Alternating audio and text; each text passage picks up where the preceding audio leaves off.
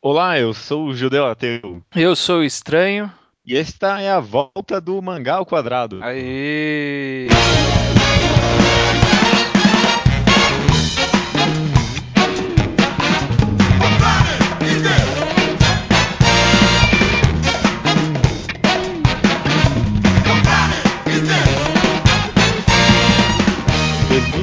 Estranho descansou, preparado para um super ano de mangás ao quadrados. Tem que ver isso aí, né? tá, tá, tá, mais, uns, mais uma semana aí de folguinha tava bom, né? É, então, nem me fale, nem me fale. Não, que é isso, estou feliz aqui de voltar para ao quadrado, estava com saudades até, teve até gente implorando pela volta do podcast e eu estou feliz em entregar para os ouvintes que estão felizes em escutá-lo. Você tá de bom humor mesmo, hein? Caramba. Então, não, então vamos que vamos. Essa semana a gente resolveu trazer um tema um pouco mais diferente, trazer uma abordagem um pouco mais jovial para esse tema. Não sei se jovial, não sei porque eu falei isso. É, é. Acho que é só o ânimo.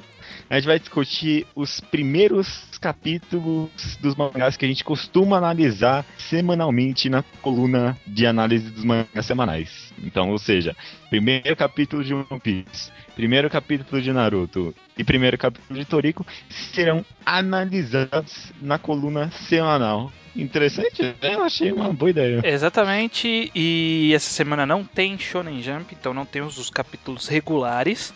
A gente está ignorando os capítulos que existiram na semana passada, porque estão de férias. É. A gente comenta deles no, na semana que vem, quando comentarmos os capítulos novos que terão saído. Justo, Mas dessa justo. vez a gente vai ocupar o programa inteiro falando desses primeiros capítulos, porque os primeiros capítulos são longos, tem muita coisa para falar, tem muita análise a ser feita, e qualquer um pode ouvir, né? Quem já leu e quem ainda não leu e quiser ir atrás, dá tempo de ler o primeiro capítulo de qualquer um desses mangás? Ah, rapidinho aí, cinco minutos senta na cadeira que você lê, todos são bem rápidos e agradáveis. Todos são capítulos muito uhum. agradáveis. E a gente prova provavelmente vai tentar evitar ao máximo trazer questões futuras do mangá, né? Então, evitando uhum. possíveis spoilers para quem ainda não leu. Possivelmente a gente faz um comentário ou outro bem pontual, mas evitando o máximo spoiler. É, se for spoiler, nada que vai estragar toda a sua experiência, nem nada do tipo, certamente. Exato. E, aliás, eu, eu queria começar comentando que eu falei que é um tema interessante, mas na verdade quando surgiu com essa ideia de analisar, eu fiquei meio receoso, fiquei, putz, sério, será que é uma boa ideia? Mas, cara, quando eu fui ler os capítulos, foi uma experiência muito revigorante. Acho que talvez não sei se é a palavra, mas foi uma experiência que trouxe muita coisa para mim. Viu? É, é, algo que eu recomendo para todas as pessoas. Você que não gosta de algum mangá que tá lendo em dia, não gosta de alguma coisa, pegue o primeiro capítulo, sei lá, seja que for uma série, e tente analisá-lo com outros olhos, porque acho que é isso, eu comecei a ver as coisas com outros olhos. Como foi para você? Primeiro, antes de tudo, só quero deixar o, o, os créditos nessa ideia foi do Lucas, o Luke do hum. Mangatory, ele que me sugeriu isso, eu levei pro judeu, o judeu falou, beleza, vai ser isso com certeza.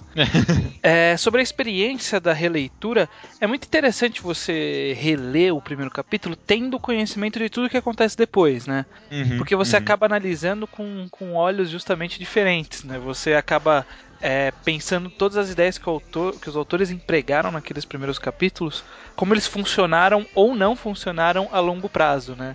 Com certeza, com certeza. E eu, eu acho que é uma, é uma análise válida também de você já ter toda aquela bagagem e voltar para ver o que, que o ator estava pensando naquilo sendo como um primeiro capítulo, né? Porque é, é um primeiro capítulo, né? Você pensar que aquilo vai introduzir uma história nova para todo uma, um público novo, porque como já são histórias muito familiares pra gente, a gente já tá tão acostumado para elas, acho que é interessante ter essa visão de, poxa, os caras estão tentando realmente convencer as pessoas de ler isso, né? Uhum. Principalmente porque, se você pegar, principalmente Naruto, né, que é o sucesso mais antigo no Brasil, né? Uhum. A maioria das pessoas acabou, muitas vezes, vendo o anime e depois migrou pro mangá. Então muita gente nem leu o primeiro capítulo de Naruto. Então é uma experiência muito interessante você é, voltar com olhos atuais, né? Mesmo não necessariamente olhos de pessoas que estão nos capítulos atuais do mangá, mas olhos de pessoas que já estão acostumados com outras leituras. Exatamente. Reler o É- primeiro capítulo de Naruto, que foi possivelmente uma das primeiras leituras da maioria das pessoas, você re- revisitar. É, é- é uma experiência muito interessante mesmo. Uhum, foi, foi muito bom. Recomendo que as pessoas façam isso. Provavelmente vão fazer por causa do nosso incrível podcast, né? Isso aí. E qual vai ser a nossa ordem então, Judeu? Cara, eu acho que Toriko nunca é o primeiro, viu? Tá bom, então vamos de Toriko. Então sobe a música de Toriko que a gente vai fazer a entrada igual a gente faz. Maravilha, maravilha. Mom.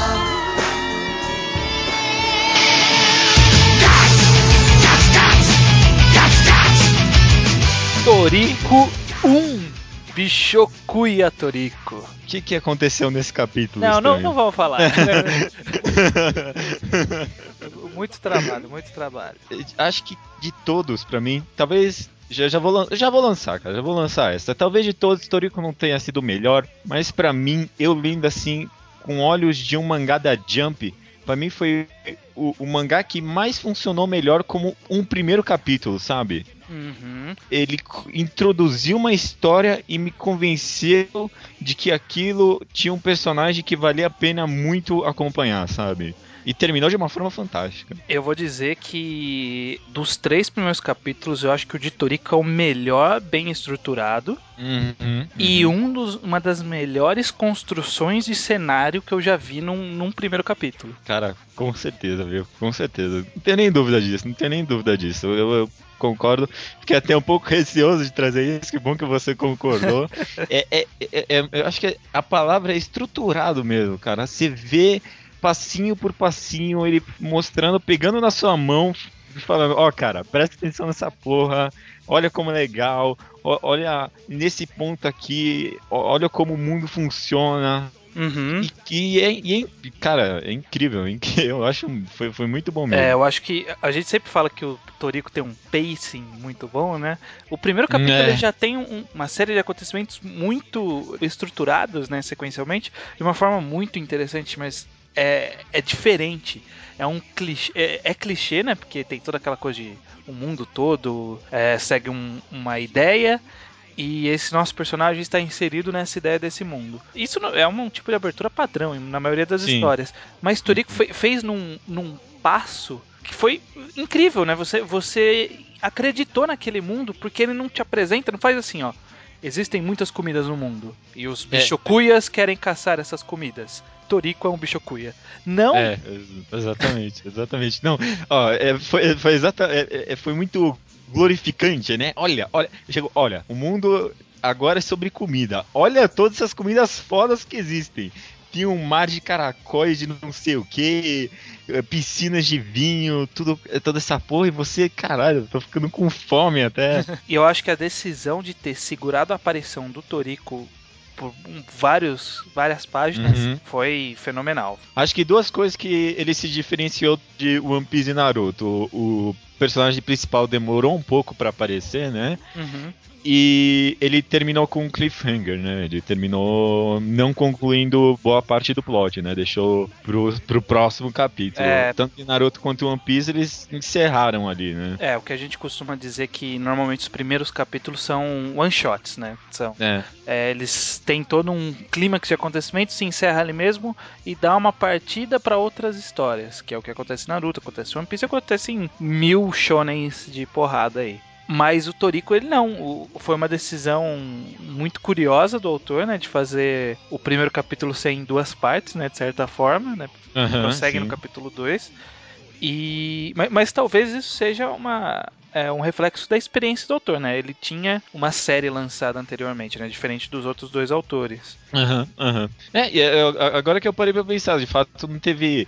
Tudo bem que mostrou ele pescando lá, o Toriko e tudo, teve toda aquela ensinação dele, mas um primeiro capítulo inteiro sem nenhuma espécie de poder super bonito, né? Uhum. Naruto já teve, no primeiro capítulo já teve o Kagebushi dele e o One Piece já teve o. terminou com o Gomu Gomu no Pistol, né? Uhum. E Toriko realmente segurou, realmente. Realmente é uma. Até, de certa forma, um pouco corajoso se for parar pra pensar. Não Bastante como- corajoso, bastante não corajoso. sei como os editores reagiram muito a isso, mas deu certo, né? É. Deu certo. A- Analisando editorialmente, né, Torico, foi uma aposta grande desde o começo, né? Se eu não me engano, Hum. o segundo capítulo já teve página colorida de abertura também, o que é difícil de acontecer na, na Shonen Jump. Na verdade, eu não lembro de nenhum caso assim. Mas é que Ah. o autor, ele tinha nome, ele... ele ele, além de ter sido foi- feito uma série de sucesso quando ele lançava, né? A série anterior terminou com, com a prisão do autor, né? Então, tipo, É, toda uma popularidade aí em volta, né? É, eu ia comentar isso, né? É, talvez tinha um pouco de anti-marketing, né? Mas anti-marketing é marketing também, né? É, então, justamente, todo mundo tava assim, o que, que o pedófilo vai trazer pra gente? é, não, talvez bem por- bem por aí mesmo. Ah, esse cara, esse capítulo tem umas melhores cenas de Toriko até hoje pra mim, que é o, o, o Toriko subindo no barco e falando que emagreceu porque cagou 15 quilos. Caralho, né, cara? Que cagada foi essa? Cara, incrível. Você já tem. Você já, tem. Já, já, já tem todo o, o senso de ridículo que vai ser o mangá da- a partir dali, né? E é. Não, eu sei se é exagero suspensão de. também, né? É, exatamente. Toriko, ele, ele já veio desde o começo com exagero. Isso que eu, que eu acho legal. A gente fica nessa, tipo, caraca, olha os monstros exagerados que estão aparecendo agora. Cara, ele, ele tava pescando com É. uma vara, com um fio de aço de 15 De centímetros elevador. de bitola, de elevador, É. com um gafanhoto gigante. Uhum, E ele uhum. pescou um peixe gigante que foi comido por uma águia gigante. E aí ele derrubou a águia com a vara e, cara, incrível, incrível. Então, não tem como falar, nossa, tá exagerado agora. Não, não, ele sempre foi exagerado. Ele cagou 15 quilos. né? Ele cagou 15 quilos, realmente. E como, e como Komatsu, né, que, bom, acho que não é spoiler isso, mas depois acaba se tornando um personagem importante, é realmente desaparecido nesse capítulo, nesse, uma boa parte dos capítulos iniciais, né, aliás. É, isso, é- isso é até uma coisa que é válido citar, que é justamente o quão imprevisível foi isso, né? Porque É, você lê o capítulo, ele parece ser aqueles personagens de primeiro capítulo que só serve pra apres- Introduzir. introduzir o protagonista, sabe? É. E o autor conseguiu evoluir o personagem ao que ele é hoje, né? Devagar e sempre. Hoje Komatsu, o personagem preferido de muita gente, né? Mas duvido que no Uhum. primeiro capítulo alguém falou: Caraca, ó, esse cozinheiro aí é muito legal. Vai ser bem foda. Mas e, e o interessante é que eu, eu lendo esse capítulo, eu tenho essa visão de que, poxa, realmente planejar. Talvez com um pouco com o pé atrás, mas ele realmente planejava que esse personagem fosse alguma outra coisa. Hum. Eu vejo eu vejo ele em páginas em perspectiva com o Toriko e, e ele tem um character design. Ele é bem trabalhado, cara. Mesmo nesses primeiros capítulos, ele é bem trabalhado, mesmo que vagarosamente. É, ele tem uma personalidade ali, né? Toda Aham. aquela questão do Turiko cheirar a mão dele, falar que ele é um chefe. É, já, já planta a ideia de que ele pode ser alguma coisa. Ele poderia ser só um personagem pro primeiro arco de histórias, mas ele acabou virando um personagem a longo prazo, o que é muito interessante. Realmente, cara, foi um capítulo muito bom. Uma coisa que você comentou de passagem, né, da cena do Toriko pescando, eu queria ressaltar que eu achei fantástica essa, essa cena, né, do Toriko Ah, com certeza. Tá, De novo, talvez a melhor produção de personagem principal de todos os três, né? É, Construiu todo um clima assim pra trazer o Toriko e trouxe ele de novo em talvez uma das melhores cenas do mangá até hoje, viu? É, eu acho essa página muito bonita mesmo, mesmo, Uhum. mesmo, mesmo. Eu acho, eu acho que aquela composição dele sentado com a vara e com o gafanhoto serviu pra mostrar o que é Toriko, sabe? O que é o É. Toriko. Outra coisa interessante que que eu acho que teve um dedo editorial aí, né? Que logo no começo o Toriko, Toriko ele fuma um pedaço de galho, né? Ele pega um pedaço de galho assim, e na tela que aparece o, o nome dele, tá ele fumando. Então eu não duvido que a ideia do Shimabukuro fosse que ele fosse um fumante Hum. mas que possivelmente foi cortado porque, né? Personagem principal de um mangá da Shonen Jump não poderia ser um fumante inveterado. Um coadjuvante, tudo bem, o problema é ser um protagonista fumante, né? É, ele nunca mais chegou a fumar de novo, né? Mas- Ele, ele é certamente ele é alcoólatra, com certeza, né? É. Ele e mais metade do- de- de- dos personagens de Toriko, mas ele nunca mais voltou a fumar, né? E ele tava fumando um, um- um galho, né? É, com certeza, com certeza. É, puxando um pouco da parte sobre o quão bem amadureceram as ideias que ele plantou nessa história, né? Isso já é uma parte com um pouco mais de avanço no enredo. Hum. Mas a gente já vê logo do- de começo que ele planta a ideia de nível de captura, nível de captura, quantificar a dificuldade, de quantificar mostrar o quão forte, entre aspas, é o monstro. Aham. E aí ele tra- nos traz que o monstro, o crocodilo lá, ele é o de nível 5 e que ele é um dos mais difíceis, é é o crocodilo de nível de captura mais alto. É, então, né? Isso aí foi algo que deve ter meio que uh, no meio da história. Eu, bom, eu, eu nunca mais vi nenhum crocodilo na história, né? É, então. Mas é, é uma coisa curiosa, porque. E, e quando falam, É. né? Falam assim: não, a gente tem que pegar um crocodilo de nível 5. Temos que pegá-lo vivo. Sabe, como É. se fosse muito difícil. Isso- e- aí ele fala assim: eu vou chamar um cara que consegue derrotar. Aí o Komatsu, o Toriko? Tipo, como se só o Toriko conseguisse vencer um É. monstro de nível 5. É verdade, é Mal verdade. sabe Não. ele, né? Não, é verdade, né? E agora tem, tem- tem essa toda caralhada de, de chefe aí, até os chefes estão derrubando os monstros hoje em dia, né? Os monstros de nível 30 que estão aparecendo. Realmente, cara, eu, eu, eu pensei nisso também quando apareceu essa cena especificamente. Um, um- um jacaré de nível 5, eles fazem aquela cara de espanto, né? É, como, como se fosse o, uma e o coisa. mu- o mundo inteiro toda hora tá rodeado, rodeado desses outros monstros. Isso, isso foi algo que ficou bem Estranho, né? é, é estranho hoje em dia pra gente ler isso. E até, ah, agora uma coisa que eu achei interessante é que ele meio que plantou a ideia que tem algumas comidas que você come que te dão um plus, né? Que aparece a cena de um cara brilhando assim, falando, Uhum. ó, você come e revigora a energia do corpo. É, Eu, eu acho que se não foi a, a gênese da ideia do- das células, né, que ele Ah, não, foi. Com certeza foi. pelo, se não foi a gênese, pelo menos foi algo que ele queria usar no futuro, sabe? Uhum, Ó, você uhum. come algumas coisas e algumas coisas te causam algo a mais, né? É, não, com certeza. Acho que ele tinha essa.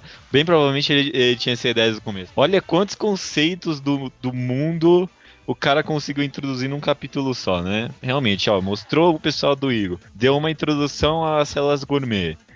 Explicou os bichococuyas, explicou não sei o que, introduziu o Komatsu, Toriko, os dois personagens mais importantes na série.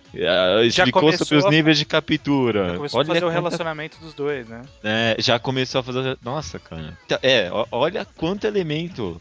Eu- não achei em momento nenhum forçado nada, né? Isso foi mais interessante. Nem forçado, nem corrido e nem lento. Foi, foi É. um ritmo, eu acho que foi um quase perfeito, assim, para um primeiro Quase capítulo perfeito. de Shonen de porrada, um capítulo perfeito. Perfeito, perfeito. É, com certeza, cara. Se eu desse nota, seria 10 de 10. É. Já vamos entrar nessa questão. né? Não vou dar nota nenhuma, não quero me comprometer.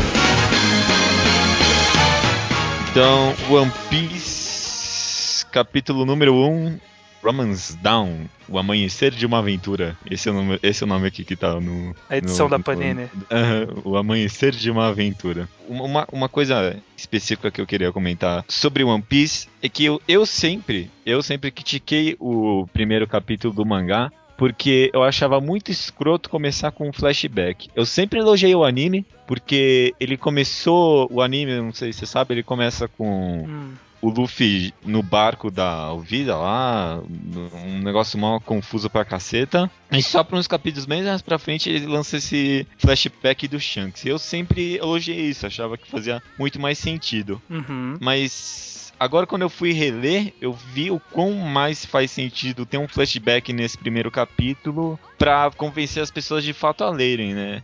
Eu, eu- como um enredo, eu até queria trazer esse ponto pra ver se você concorda ou não. Eu acho que como um enredo faria mais sentido segurar esse flashback aí que teve no primeiro capítulo inteiro. Mas como o primeiro capítulo faz muito mais sentido pra mim. É, eu acho que acaba nem sendo. Nem dá pra considerar um flashback, porque era a linha de acontecimentos da época, né? O, tem- o fato, tempo de passou fato. desde então. Mas eu acho que é, é muito mais fácil é, você fazer essa construção é, como justificativa pro motivo do Luffy querer ser um rei dos piratas, do motivo pra ele apreciar o chapéu.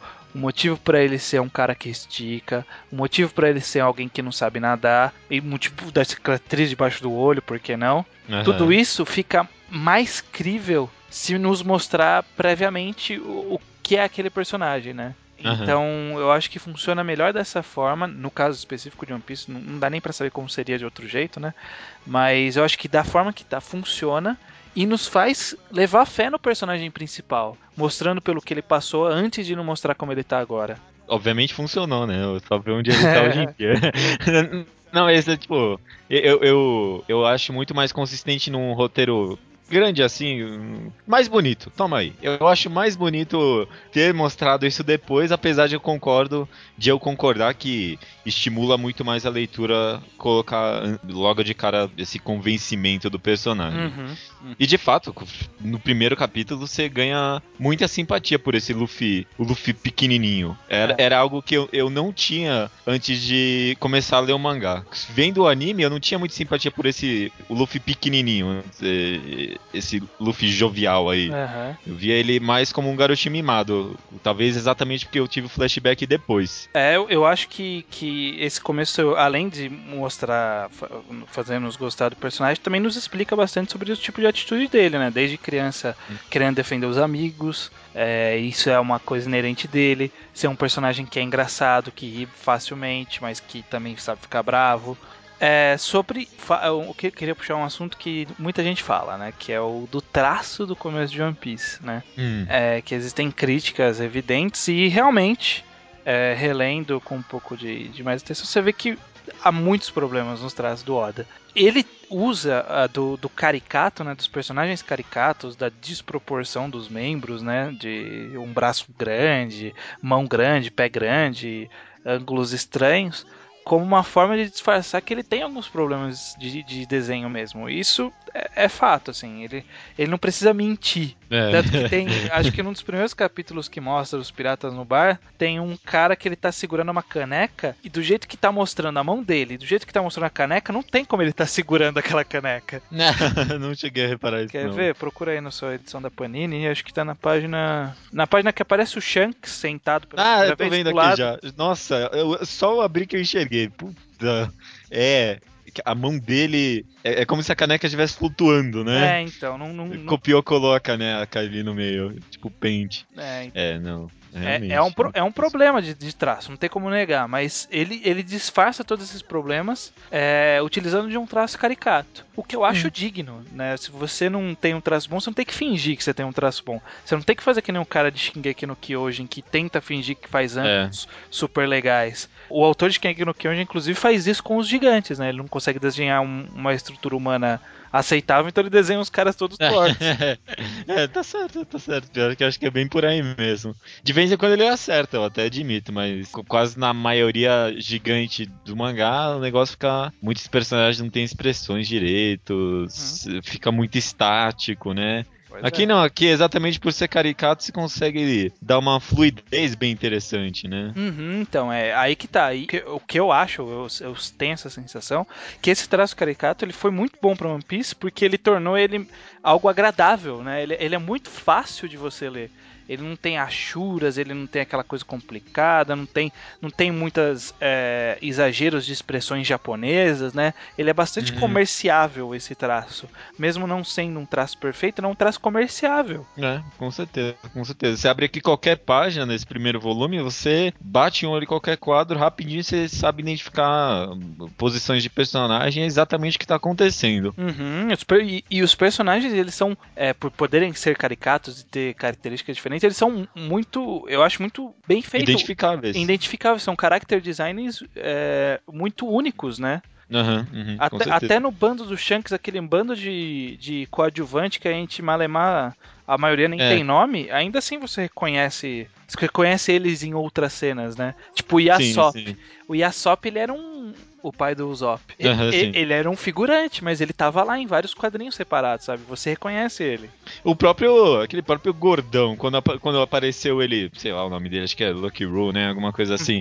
quando aparece ele se salvando, meio que entre aspas, o Shanks, dando o tiro lá, você reconhecia ele lá no banco. Você já meio que tinha visto ele ali no meio várias vezes, né? Uhum. Mesmo que não tivesse feito nada relevante. É, então, justamente.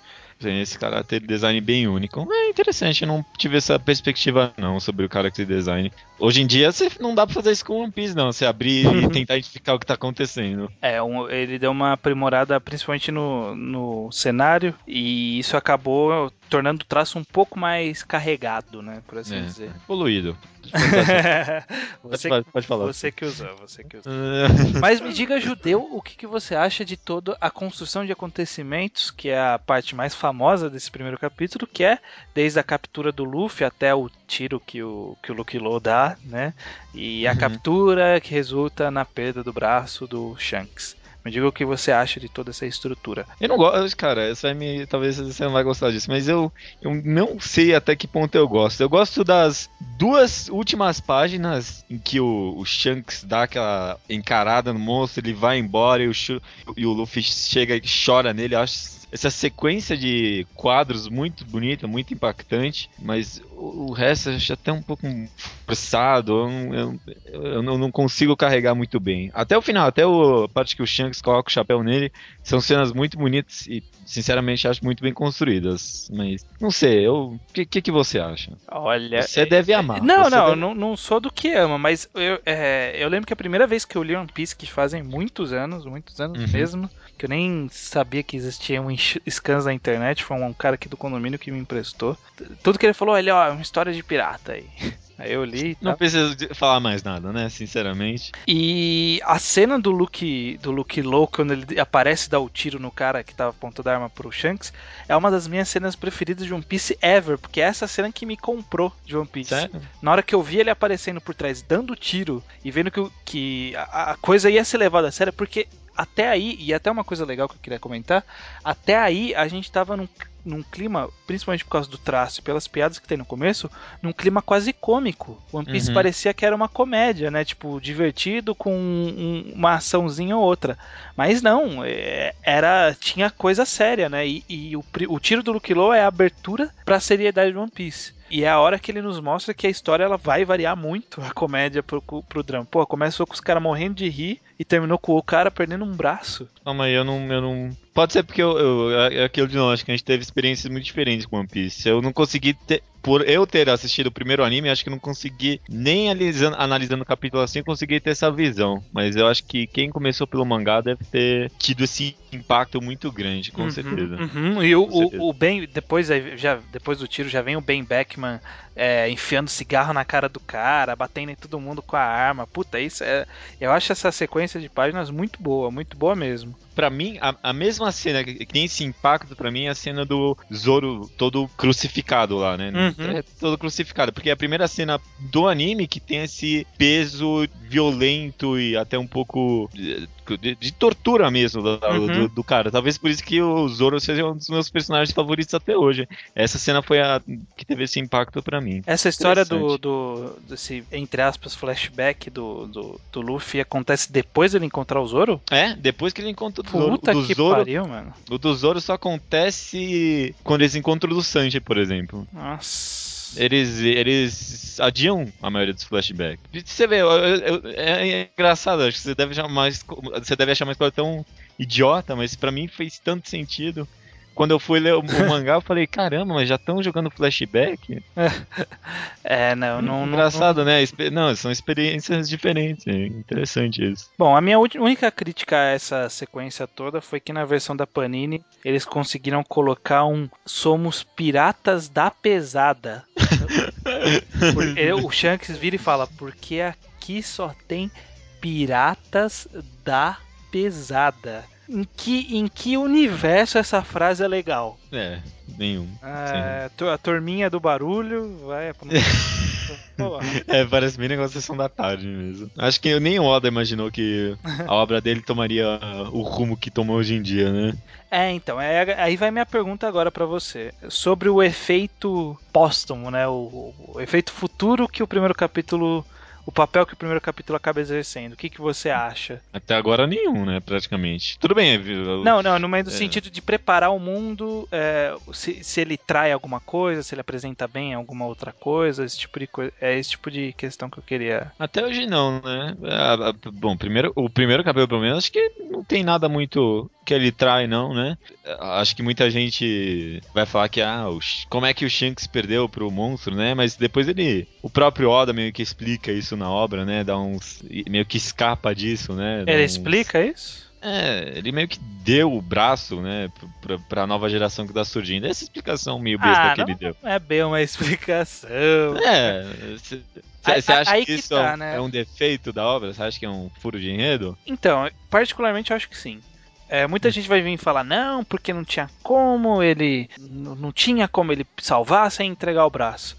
Cara, o Shanks que a gente conhece posteriormente teria conseguido. É, não, não, tem- não é possível, cara. O, o- o nível de poderes que a obra chegou hoje em dia, ele não ter conseguido vencer um monstro daquele, principalmente um monstro que o próprio Luffy depois derrotou no começo com o Gomu Gomu Pistol Que é dele o lá, né? golpe mais fraco dele, né? É, e quando ele era mais fraco ainda, né? Inclusive, um, um fato curioso é que o Luffy fala que demorou 10 anos treinando o Gomu Gomu Pistol. 10 anos treinando Gomu Gomu no Pistol, caralho, né? É, Ele, ele aprendeu, ele aprendeu o Gear Second numa viagem de barco de dois meses, né? verdade, né? Verdade. Mas isso do perder o braço, desculpem quem, quem é defensor é, assíduo de One Piece, é um, entre aspas, um furo. Queira ou não, Não, queira. O Oda até provavelmente vai explicar isso de alguma forma, em algum momento, mas não foi planejado. Não foi planejado, foi. com certeza. E, e uma coisa que provavelmente algumas pessoas também falam é sobre o uso do hack do Shanks nesse primeiro capítulo. Fala que provavelmente ele usou o hack no monstro pra espantá-lo. Uhum, sim. Não acho que foi planejado pelo Oda, tá? Acho que o Oda só assim? quis dizer que o cara ele era tão fodão Ah, que ele, o monstro se assustou. que o monstro se assustou com aquele olhar dele. Não tinha nada de poder de hack aí. Muita gente vai falar, não, porque o Oda planeja isso desde o primeiro capítulo, que ele tá apresentando devagar. Desculpa, é, via- é- é- é querer É ver. viagem. É querer ver genialidade no cara.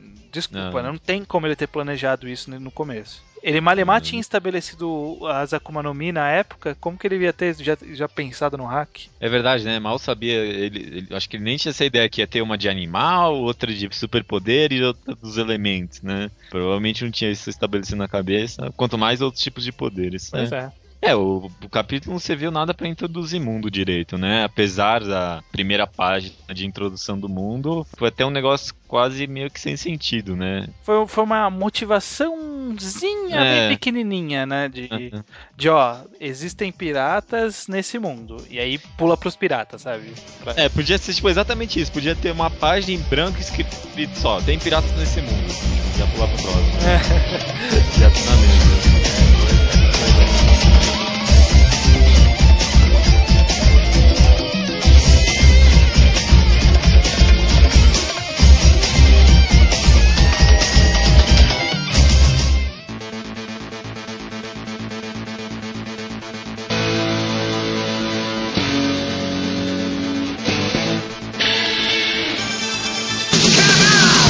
Deixamos o melhor pro final, estranho. É, é o que você está dizendo. Naruto, capítulo 1. Naruto Uzumaki. Muito bem. Sincero no nome do capítulo. Gosto disso. Justo, justo. Eu, eu gosto de nomes um pouco mais. Bem pensado. mais bem pensados, né? Tipo, o Romance Down é um nome interessante, né, para um primeiro capítulo. Eu- quando eu comecei nesse mundo de mangás, uma coisa que eu gostava de fazer é ver nomes de primeiros capítulos de mangás. E tinha muitos que eram muito interessantes e tinha outros que eram bem boring, tipo de Naruto. Naruto era um dos mais boring.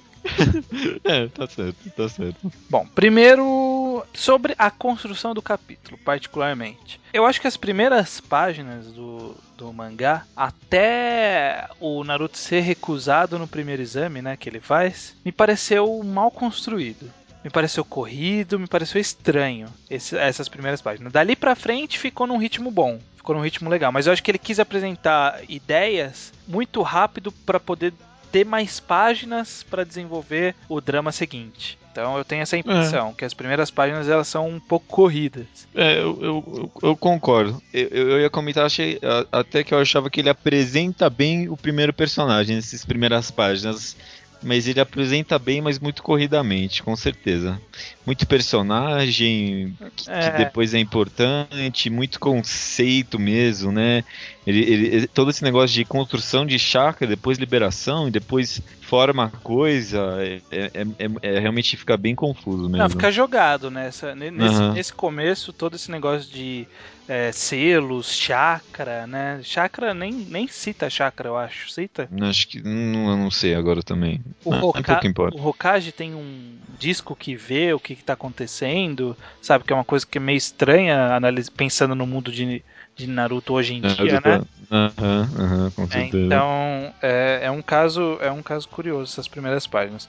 Mas eu- o que eu acho que, acaba, isso acaba resultando e acaba sendo, sendo constante no, no resto do capítulo, me parece que nesse primeiro capítulo o Kishimoto não, não teve uma boa escolha de, de disposição de quadros.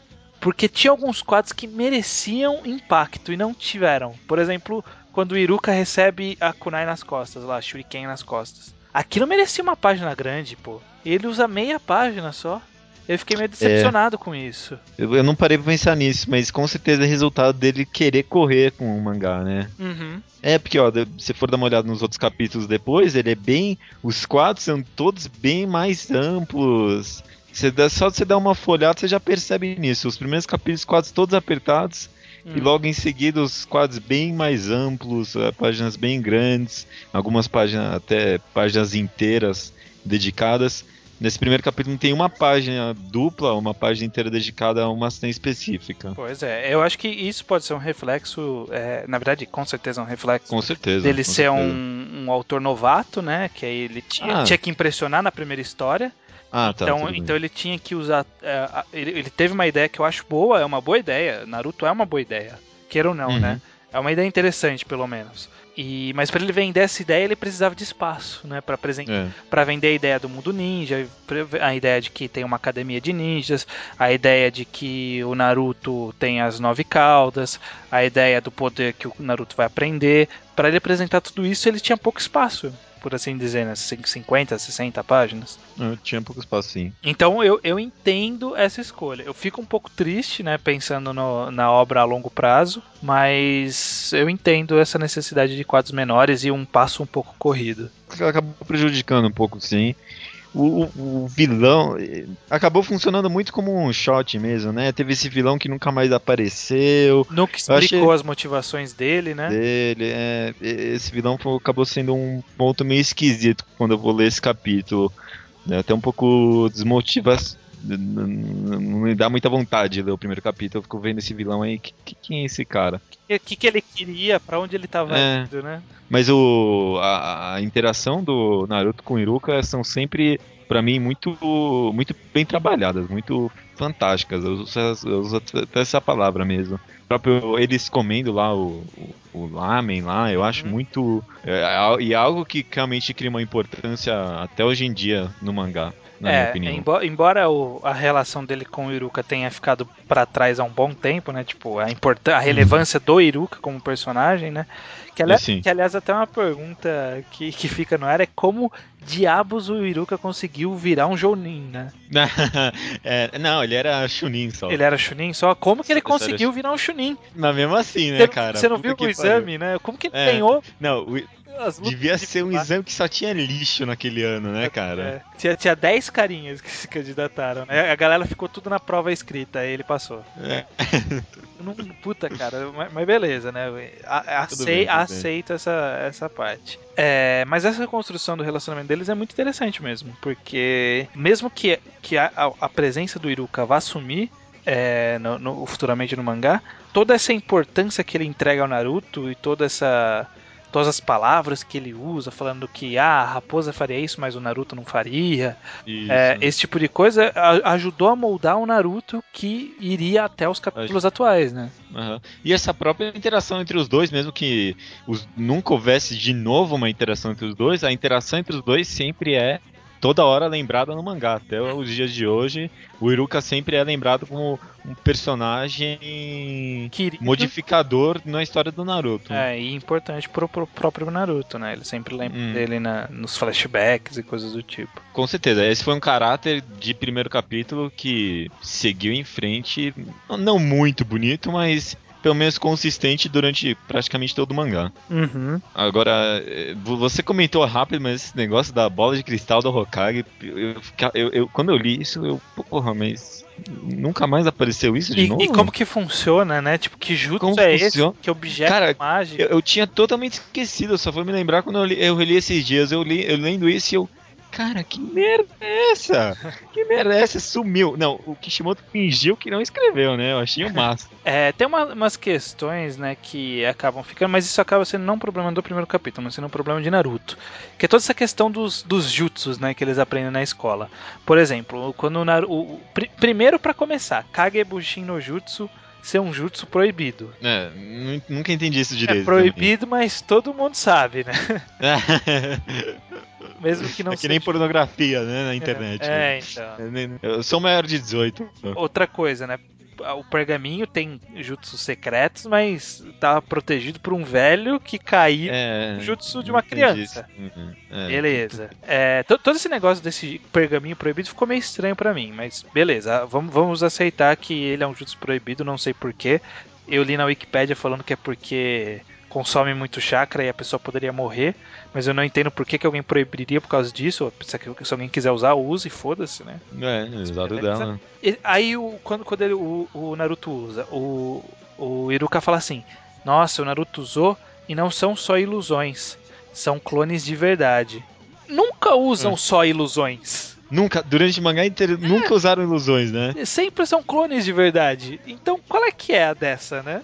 Essa clones de verdade, cara, nunca usaram o Bunshin, né? Ninguém nunca falou Bunshin no Jutsu, É, né? então. Nenhuma vez no mangá. Ninguém. Porque são hologramas, né? Todo mundo vai perceber. Não tem. Cara.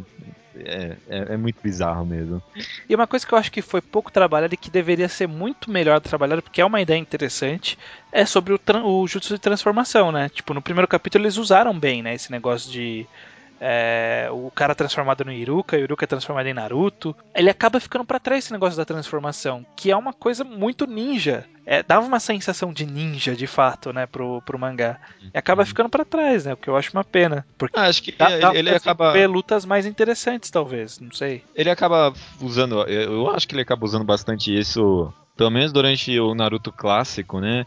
Tem várias cenas dele do Naruto virando arma, aí depois ele passa a arma pro Sasuke, não sei o que. Ah, é. Ele, ele usa contexto. isso bastante no, no clássico. Agora, de fato, no Shippuden acabou um pouco que abandonando isso de certa forma. Eu, eu acho que eu consigo concordar um pouco. Mas é, é um negócio bem ninja, né? É o que o pessoal fala, né? O, o, o ninja acabou meio que nunca acontecendo em Naruto, né? Direito. O ninja que conceito usa do laranja, né? É. Acabou virando muito mais um, um mangá militar mesmo, né? Sobre guerras de fato, o que as guerras significam. Tu- Tudo bem que acho que isso acaba sendo meio que uma visão japonesa, né? Porque os ninjas pra eles eram meio que soldados, né? Mas o mangá acaba tendo essa visão de soldado mais ocidental mesmo, né? De grandes guerras e tudo mais. É. Ele A usa o de pano não- de, fundo da ideia do ninjutsu, mas não usa da É. ideia do ninja em si, né? Usa os, entre aspas, os poderes, mas não usa o- a utilidade dos poderes, né? Que é a infiltração, a morte secreta, esse tipo de coisa. Acaba usando muito pouco. Eu, eu- eu gosto pelo menos que ele sempre foi fiel desse negócio da. Eu acredito que foi, se- sempre foi fiel, não relacionamento, mas pelo menos a construção da raposa da, da Nove Caudas dentro do Naruto como esse ser demoníaco, né? Isso desde o primeiro capítulo e praticamente o mangá inteiro. Isso foi muito bem construído. Essa, esse é um ponto pra mim muito positivo desse primeiro. Tudo bem que eu acho que é uma é até um conceito um pouco básico, né? Esse negócio dele ser um ser demoníaco, mas foi algo que foi mantido muito fielmente no mangá. É uma coisa que eu acho que achei que, que ele fez relativamente bem, né, no o Kishimoto, foi que ele, ele não tentou explicar muitas coisas do mundo.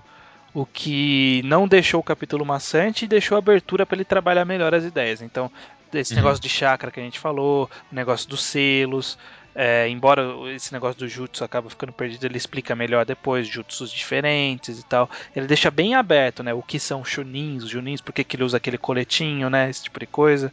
Uhum, Ficou tudo no ar para ele explicar depois. É, É uma, é uma boa omissão de informações, uma boa escolha. uma boa escolha. é, acho, acho relativamente isso. Acho que é isso, né? Tá bom? Ah. Nossa, tá ótimo. Vamos ver se o pessoal vai aguentar a gente falando tanto. Mas a gente falou, acho que coisa muito relevante, sim. É isso aí. Então, uma boa discussão. Mas vamos querer a opinião dos ouvintes também sobre o que, que eles acham dos primeiros capítulos dos três mangás citados. Eu, É. eu chamando uma atenção para Toriko, porque a maioria das pessoas nem lê Toriko, então quero saber o que, que as pessoas têm a dizer sobre É. o primeiro capítulo de Toriko. Pra vocês, qual foi o melhor, o segundo melhor e o pior primeiro capítulo desses três. Qual foi o seu, Judeu? Fala aí pra gente adiantar aqui deles. Eu acho que o primeiro capítulo de todos certamente foi Toriko. O segundo melhor, Naruto, acho mesmo, de verdade. E não, não é que foi o pior, mas foi algo pouco sem graça pra mim, desculpa. O primeiro capítulo de One Piece. É, então discordamos entre Naruto e One Piece. Realmente achei Toriko melhor, mas One Piece e Naruto, por favor. Ah, tá. Tá, Justo, justo. justo, justo, justo. Você não analisou o primeiro capítulo por si só, mas não tem problema, não tem problema. Vamos continuar. 始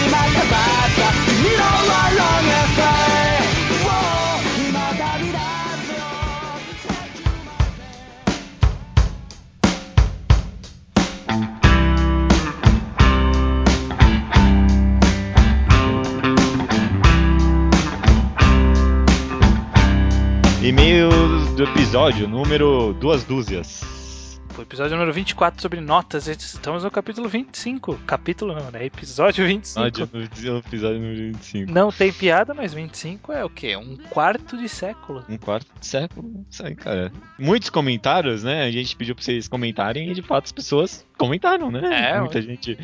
Muitos comentários nos blogs. Tivemos 56 comentários somando todos os dois blogs. É, pois é, bastante. Até, até pro, Pro nosso nível. pro nosso nível de, Né? de fama, até que é um número muito bom. Na parte do- das rapidinhas, né, dos comentários rápidos antes da leitura de e-mail em si, a gente recebeu várias coisas interessantes para citar. Por exemplo, o Renato Romano Augusto nos mandou uns- um e-mail sobre as. é, não necessariamente sobre o capítulo da semana, né? Ele fala sobre umas mortes que andaram ocorrendo em Naruto, que a gente comentou. E. é, Aguarde. é, é, aguarde, Renato Romano Augusto. O seu e-mail deu uma ideia pra gente fazer um programa, então aguarde que a gente vai falar sobre isso mais pra frente. É, Com certeza, com certeza. Muita gente falando que tá tentando ir atrás de gourmet também, né? Que bom, espero que- que as pessoas realmente comprem. É um ótimo mangá. Me deixa bastante feliz porque mostrou que realmente pouca gente conhecia e muita gente ficou interessada. E já teve É. gente falando que já leu, inclusive, que gostou. E é bom pra mostrar que, quem sabe, as pessoas podem nos patrocinar, porque o que a gente fala, as pessoas vão de fato atrás correr e comprar, né? Olha Então, aí, hein? Olha, então. Só, só tô. Vou jogar isso, vou jogar isso. É, no dia que a gente começar a fazer comentários sobre alguns mangás que vocês vão achar meio estranho, tipo, por que será que eles estão sugerindo Kimi de Todoke? É, Pode ter certeza que a gente tá sendo pago por isso. com certeza, com certeza. O que eu acho que não vai acontecer, mas tudo bem. Provavelmente não. É uma Muita gente. Não, eu Opa, que vou falar, lá. dá licença. É, não, eu pulei, né? Tava intercalado bonito, eu interrompi aqui. É uma quantidade considerável de pessoas. Na verdade, eu acho assim, né? O, o- sobre os comentários sobre as notas, tiveram basicamente três tipos de pessoas que comentaram, né? Porque a gente pediu para as pessoas para as pessoas comentarem sobre a, a nota mais baixa que dão, né? Porque a gente queria saber se as pessoas davam um de fato. Uhum. Então, as pessoas que existem são as que não dão um, né? Uhum. Falavam que não dão um por algum motivo diversos. Aqueles que dão um, até que teve bastante gente, inclusive.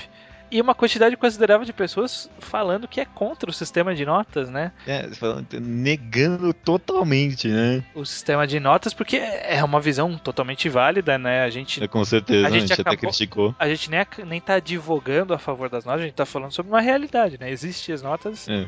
faz pra gente citar, mas muita gente, como por exemplo, sei lá, o Leonardo Souza mandou aqui pra gente primeiro que o que importa são os argumentos e não a nota em si, por exemplo. Uhum, uhum, E é, e é algo que a gente acaba, acabou comentando, né, nas entrelinhas so- sobre esse tipo de coisa. Teve muita gente que deu. Eu achei interessante, teve muita gente que deu nota 1 pra Fairy Tail. Você acha que Fairy Tail mere- merece nota 1? Então, né, eu, eu não lembro se eu comentei no episódio, mas eu, a minha política pessoal é de não dar nota pra obra em andamento. Ah, é verdade, você tem isso, né? É, porque eu, eu, eu não acho justo julgar uma obra por uma coisa que ela ainda não é, né? Ela não é uma obra Uhum. completa. Então eu, eu, eu, eu, Guilherme, estranho, tenho essa política de não dar nota. Mas eu entendo muita gente ter raiva de Fairy Tail É. e um. Eu acho que, que é menos por qualidade, mas por raiva, né?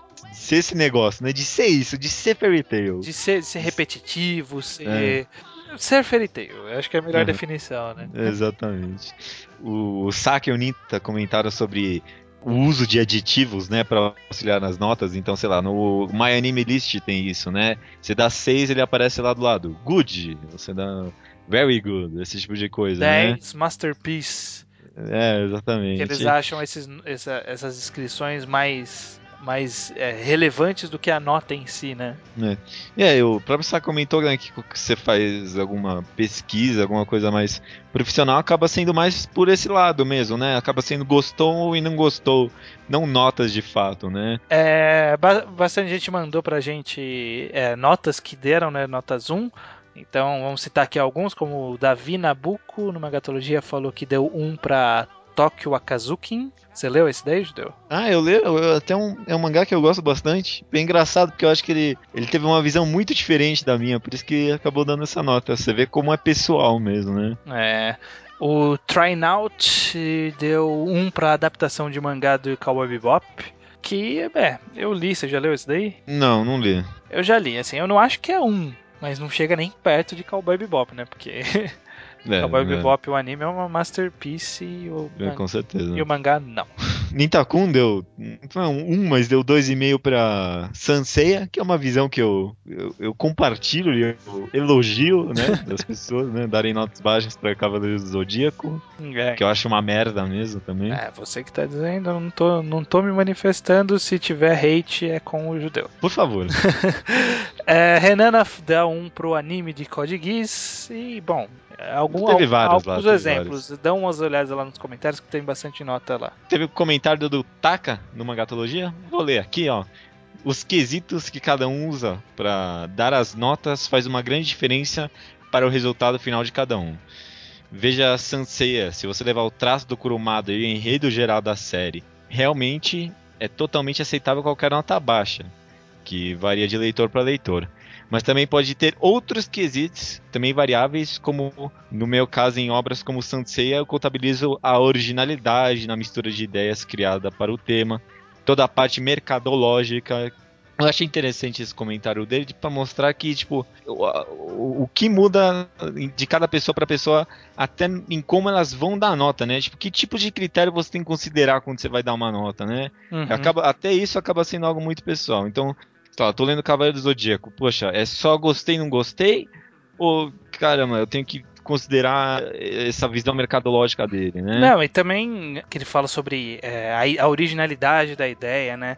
É, Aham. dá- tem muita gente que dá nota por uma boa ideia, mas outras pessoas, que eu também incluo nessa, dão ideia pela, dão, dão nota pela execução. A ideia, a ideia é um, é um ponto de atração, não é um, não diz nada sobre a obra, né? É, o Diego também no Mangatologia, Diego cita é, o ser humano tem uma necessidade inata de classificar tudo, sejam ideias, conceitos, objetos. É um instinto biológico que nos foi passado para facilitar a nossa compreensão da realidade. No momento em que dividimos as nossas percepções em categorias de acordo com algum critério, temos maior facilidade em assimilar o objeto ou ideia em questão à nossa consciência. É pura logística cerebral. Classificamos para organizar, organizamos para facilitar a compreensão. É uma característica inata dos seres humanos e boa parte dos seres vivos, mesmo que de maneira mais primitivas. E realmente, né, eu, eu, tinha lido depois que a gente gravou sobre essa necessidade de classificação e realmente o cérebro ele precisa classificar as coisas como perigoso, não perigoso, comestível, não comestível, comestível, saboroso, nutritivo, não é nutritivo, como me faz eu cagar, como me faz, sabe, esse tipo de coisa Uhum. são pequenas classificações que a gente vai apenas refinando ao longo do tempo, né? Interessante. Eu acabei me comentando de boca para fora. É interessante saber que tipo, tem uma base de verdade isso. Muito Uhum. legal, muito legal, muito legal. Depois dá uma olhada lá no comentário, ele faz toda uma analogia bonita lá, lá no Mangatologia. Teve e-mail do Bruno César Queiroz Gonçalves, aquele que fa- falou que ia começar a mangá pela gente, né, tudo mais. Já leu, ó, The Music of Mary, Hotel, Coos World, Devilman, comprou Solanin. Nossa, já, já leu muita coisa boa, muita coisa boa, né? Uhum. E ele falou que tem a mesma dúvida que o estranho sobre a galera que dá o número 1. Ele diz aqui. Que estranho É. isso, né? né, que dá um, né? A galera que dá um aí, poxa, pessoal, co- controla. aí. Eu tenho problemas em dar notas numéricas porque é sempre uma comparação com outra coisa. Tem coisas que são incomparáveis pela subjetividade, mesmo dentro de um mesmo parâmetro de avaliação. Por exemplo, traço. Abara ou Solanin são tão distintos os objetivos e o que estão comunicando ao leitor que sem uma contextualização a nota não diz nada. Prefiro onde o critério é a avaliação do- da própria leitura. Se foi péssima, ruim, diferente, boa e muito boa, ou até não vale a pena, vale a pena e vale muito a pena. No caso da gente, né, de vocês, só um recomendo ou um recomendo já diz muita coisa. Se é bom 7,13 ou 8,72, não faz diferença. Realmente, cara. Hum. É, é- é engraçado que a gente. Essa é a nossa pontuação, né? Recomendo ou não recomendo. É, é, que, eu- que eu acho inclusive a mais válida e muita É. gente acabou concordando, né? É, é até mais ou menos a ideia que o Rubens Sombreireiro de Setúbal, Portugal, outro ouvinte de Portugal. Olha, estamos fazendo sucesso. Eu acho muito legal ter ouvinte de Portugal, porque a gente tá aí unido pela língua, por que não Cara, é muito. interagir, né? É até emocionante, né? Eu acho legal assim mesmo, de verdade. E O e-mail dele é grande, né? Não tem como ler tudo, mas ele fala um pouco sobre é, essa questão, né? De dar a nota sem contextualizar. E aí ele cita, ele diz o seguinte também: desprezo agregadores de notas como Metacritic, que é um agregador de notas de filmes, né? Para quem não sabe, porque não só cedem uma visão da arte como um bem de consumo e escapismo, como também tentam fundamentar isso num sistema abstrato e ditatorial que mede o mérito e a qualidade através de uma média numérica, elaborando assim uma hierarquia simplista sobre o que é mal ou bom, sobre o que deve ser visto ou esquecido, sobre o que deve ser comprado ou deixado na prateleira. É, ele É. cita um exemplo aqui: ó. os números não mudam, mas as obras sim. Não podemos comparar exa exatamente. Portugal, Nossa, né? aham. exatamente no mesmo plano, Vagabond e Rurouni Kenshin. Dois exemplos de duas obras que até têm alguns elementos em comum, mas tons completamente diferentes e público-alvo completamente distinto. Se eu desse 8 a ambos, teria motivos totalmente diferentes para fazê-lo em cada caso, mas um agregador só valoriza o número idêntico, e isso é um ponto que eu achei muito interessante mesmo. Porque Uhum. é, a gente tem vários 10, vários 9, vários 8, mas são por motivos diferentes, justamente, né? Cada um você analisou de uma forma diferente. Esses dois exemplos que ele deu foi, foi muito feliz no exemplo, porque é, é- é justamente, né? Um é um shonen de porrada com 30 volumes. Não, Vagabond tá mais ou menos nisso também. mas Não, mas são dois que tratam temáticas de samurais errantes, né? De, de viagens pelo Japão medieval e com abordagens totalmente diferentes. E, e apesar dos dois serem de fato de qualidade, essa qualidade não reflete nada pra pessoa. são qualidades distintas de, em campos distintos de públicos-alvos distintos, né? É. Não adianta você ir no mangá update sem categoria nenhuma, colocar só lá, ordenar por nota e sair o, o que tem na lista. Boa parte você provavelmente não vai gostar. Até porque a maioria deve ser do Jinshi, né? É, do gê- Não, cara, uma boa, uma boa parte ali vai ser yaoi. E vários yaois lá tem notas muito altas. E o que, que, que- que, que isso quer dizer pra mim? Porra nenhuma. É, então, justamente. Aí ele cita alguma coisa que eu até compartilho, que é o seguinte: eu prefiro algo que prefiro para satisfazer essa necessidade de hierarquização é a elaboração de um top pessoal e sem qualquer tipo de ordem nem qualificação. E onde se resumem brevemente os motivos que nos levam a elevar determinada obra a este estatuto. É, essa seria uma forma mais ligeira, mas não completamente banal, de sugerir uma lista de leitura. E Hum. é, é uma forma, é uma forma honesta, realmente, né? Nossa, eu concordei bastante com isso, viu? Os tops, assim, é, não, não top só jogar ali, ah, top 10 melhores mangás de shonen de porrada, sabe? Aí você jogar lá. Mas você jogar um top 10, de novo, sem nenhuma ordem específica e justificar o porquê estão ali, é, é exatamente isso, uma, uma forma rápida de você jogar obras de qualidade pra pessoa sem apelar pra algo tão subjetivo. Com É, certeza. Justamente, justamente. Eu gostei bastante dessa semana da interação do público. Bastante opinião Relevante. relevante, bastante opinião bastante categórica, né? As pessoas têm bastante opinião sobre isso e isso que eu gosto, de um público bastante opinativo. É, foi muito bom mesmo, eu gostei bastante. Então é isso, né, Judeu? Vamos, vamos para nossa recomendação do ouvinte daqui a pouco? Vamos lá, vamos lá. Daqui a pouco não, é imediatamente agora, né? Não, não, vai subir a música e aí vai descer Ah, tá. e aí vai Tá tirar. quase. Ah, beleza, beleza. Já, já, já deve estar subindo. Já Já subiu.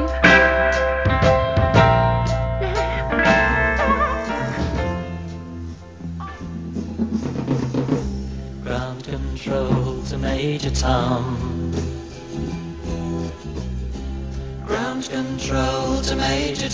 Então, Judeu, recomendação do ouvinte, né? Não é nem eu, nem você. De quem é mesmo? Essa semana a gente vai. É, só explicando para quem ainda não sabe, talvez esteja chegando aqui agora, nunca se sabe, né? As pessoas chegam é, no Mangá ao Quadrado a qualquer momento. A cada cinco programas do, ao Quadrado, todos os podcasts de número 5 ou 0 no final, né? Múltiplos de 5. A gente utiliza a recomendação que um ouvinte encaminhou para nós por e-mail com um arquivo de áudio gravado fazendo a sua recomendação, né? E a gente toca aqui no Magal Quadrado e dessa semana estamos usando o do Augusto Barbosa Silva, o mais conhecido como Off Nerd no Twitter, arroba Off Nerd. Então toca aí a recomendação do Augusto Barbosa Silva.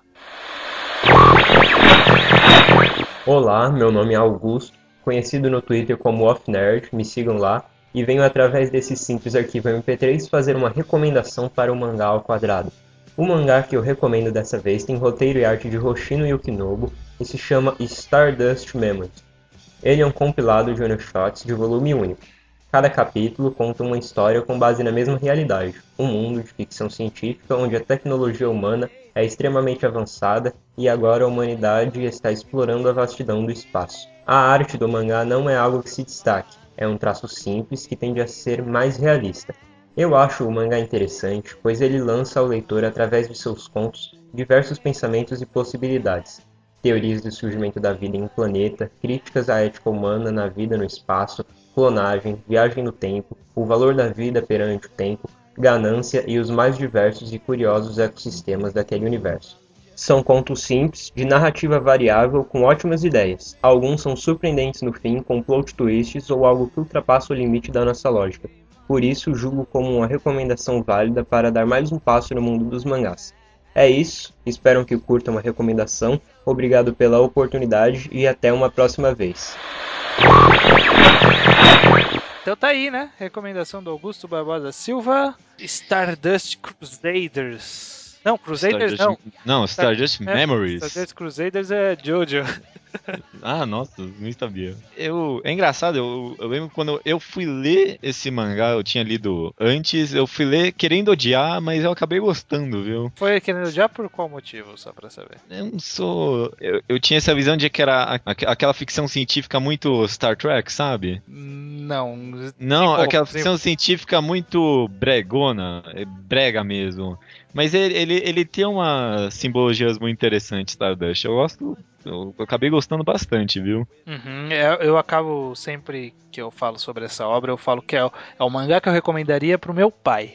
É, bem por aí mesmo. Porque meu pai é um cara mais old school e, Aham, e aham. ele gosta dessas coisas. Ele, ele lê uma, uma série de livros Perry Roda que eu nunca ouvi falar, mas ele fala que é ficção científica, desse tipo de coisa. E eu acho que essa, essa pegada dessa ficção científica que tem nesse, nesse, nesse compilado, ela é, ela é muito leve, né? E, e ela funciona para esse público de, de ficção científica mais antiga, né? Aham, é uma de, de old school mesmo. É, então. Eu, eu acho muito legal, muito legal mesmo. É uma outra ficção científica, né? A outra a última recomendação do Fint foi Planets, que também é. ficção científica, só que elas têm uma abordagem totalmente diferente, né?